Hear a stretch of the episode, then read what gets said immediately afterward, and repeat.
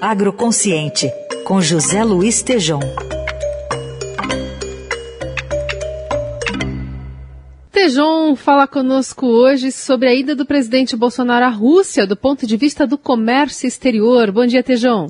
Bom dia, Carol. Bom dia, Heisen. Bom, Bom dia. dia, ouvintes. Então, sobre a Rússia, compramos muito mais do que vendemos para os russos. Então, vamos desejar aqui ao presidente boas vendas, não é? Somos fregueses dos russos, Carol, Heisen, ouvintes. Em 2021, vendemos apenas 1,7 bi, ou seja, a Rússia significou apenas 0,6% das nossas exportações. Abaixo, obviamente, da China com quase 90 bi, Estados Unidos com mais de 31 bilhões de dólares, mas os russos, que já foram grandes clientes nossos de carne suína, por exemplo, buscaram autossuficiência e hoje compram menos do que a Malásia, do que o Vietnã e o Irã, que comprou 1,9 bilhões em 2021, ou seja, mais do que a Rússia.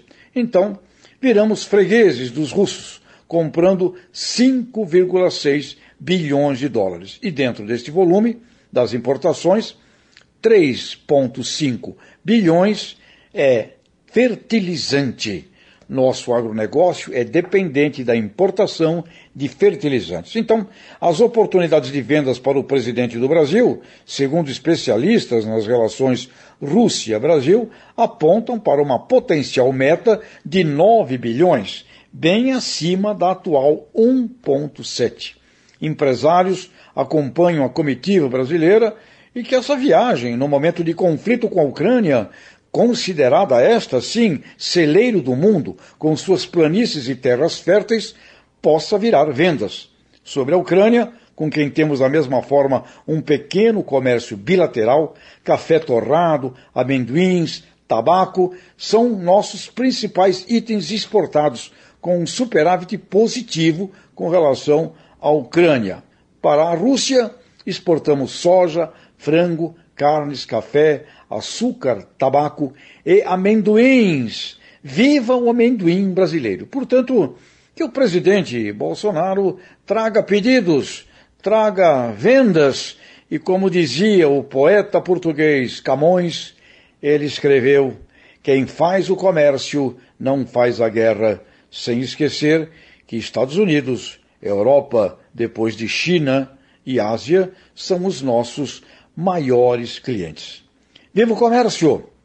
Boas vendas aos brasileiros na Rússia e olha, dá uma passadinha ali na Ucrânia. Temos relações diplomáticas extraordinárias com esse povo e com certeza eles são, no leste europeu, o grande celeiro do mundo, competidor do agro brasileiro para o futuro diplomacia e viva Camões.